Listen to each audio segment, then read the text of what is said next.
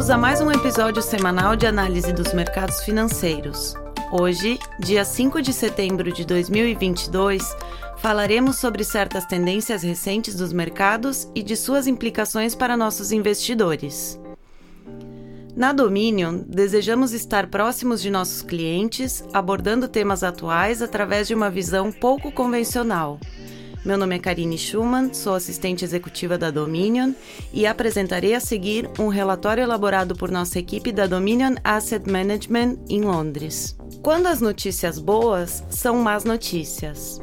A seguir, uma citação de um artigo recente em uma importante revista de notícias financeiras.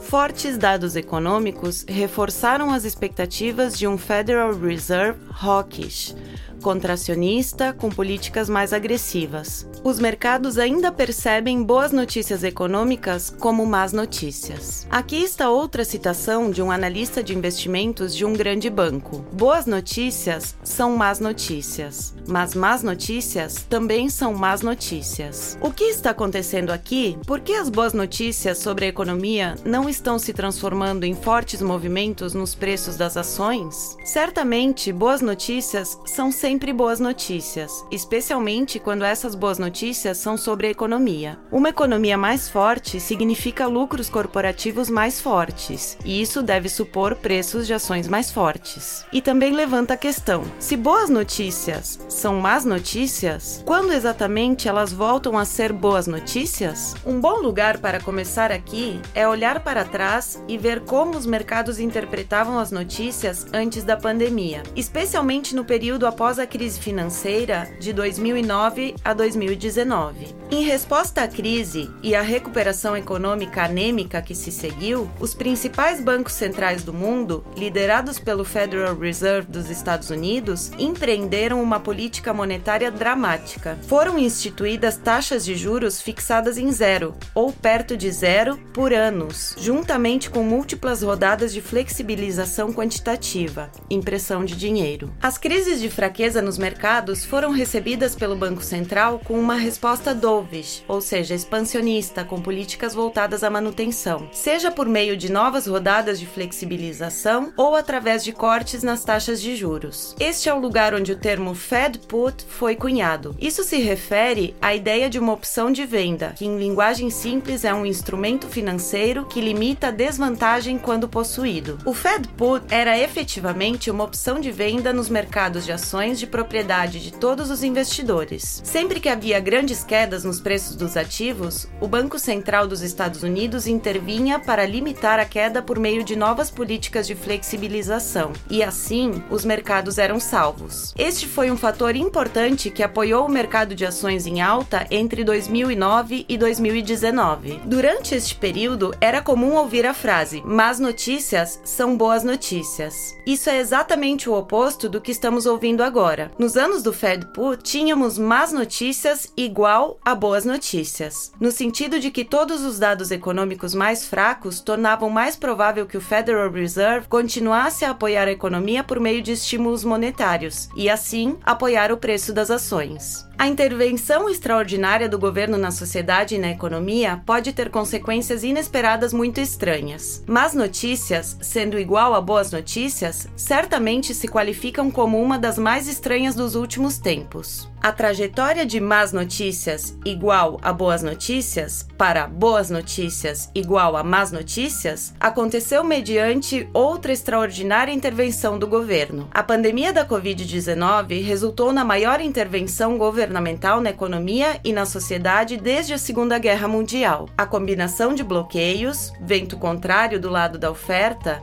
e estímulo maciço da economia, vento favorável do lado da demanda, resultou na inflação mais alta em 40 anos.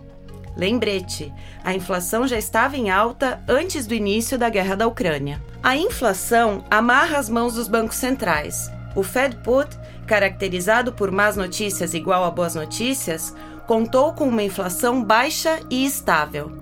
A inflação alta e imprevisível é criptonita para o Fed Put. De fato, a alta inflação atual reverteu completamente a situação da década anterior. Os bancos centrais estão agora aumentando as taxas de juros e apertando as condições monetárias em uma corrida para domar a inflação. Taxas mais altas e menos apoio monetário são a única ferramenta disponível para os bancos centrais para combater a inflação. Isto nos deixa agora na situação perversa e inversa dos anos do Fed Put. Agora, as boas notícias na economia estão sendo interpretadas como más notícias pelos mercados através do efeito implícito que essas notícias terão sobre a política do Banco Central. Uma economia mais forte significa uma demanda mais forte, o que significa uma pressão ascendente contínua sobre a inflação e, como tal, um aperto contínuo dos bancos centrais, o que é ruim para o preço dos ativos. Parafraseando Jim Grant, editor do Grant's Interest Rate Observer, quando o árbitro de uma partida esportiva se torna o foco principal, eles não estão fazendo seu trabalho corretamente. No caso dos bancos centrais, eles se tornaram o foco dos mercados porque não estão fazendo seu trabalho adequadamente. Eles se tornaram a principal história para os mercados de investimento. Qual é o caminho para sair desta armadilha de boas notícias igual a más notícias? E o que isso significa para os investidores? Primeiramente, consideramos que essa narrativa é indicativa de onde estamos neste ciclo de mercado. Permanecemos cautelosos com as perspectivas de curto prazo para as ações e continuaremos a fazê-lo até que vejamos qualquer uma destas três coisas coisas: 1. Um, um declínio significativo na inflação. 2. Evidência de um fortalecimento significativo na economia. Ou 3. Os bancos centrais invertendo o curso dos aumentos das taxas de juros. As contínuas crises de volatilidade e fraqueza nos mercados provavelmente continuarão até que tenhamos clareza sobre esses fatores. Esses períodos de fraqueza de preços, como já dissemos antes, oferecem aos investidores de longo prazo a oportunidade de comprar com cautela e paciência ativos de qualidade negociados com descontos atraentes em relação às avaliações anteriores. A paciência é mais do que uma virtude para os investidores aqui. Em nossa opinião, ela forma o núcleo de uma estratégia de investimento bem-sucedida. Em vez de tentar antecipar as decisões do Federal Reserve, ou a inflação, ou se boas notícias igual a más notícias, uma visão de longo prazo, apoiada por uma abordagem paciente para investir em negócios de alta qualidade, negociando com avaliações atraentes, resistirá ao teste do tempo e sobreviverá aos deslocamentos contínuos do mercado. Espero que tenham gostado do episódio de hoje. Faço mais uma vez o convite para que nos sigam no Spotify e deixem suas sugestões e comentários através de nossos canais de comunicação. Até a próxima semana. Um abraço. As opiniões refletidas neste podcast são do autor na data da publicação e não necessariamente as da Dominion Fund Management Limited. O conteúdo deste podcast não pretende ser uma assessoria de investimento e não será atualizado depois da publicação. Imagens, vídeos, citações de literatura e qualquer material que possa estar sujeito a direitos autorais são reproduzidos total ou parcialmente neste artigo com base no uso justo aplicado a reportagens de notícias e comentários jornalísticos sobre eventos.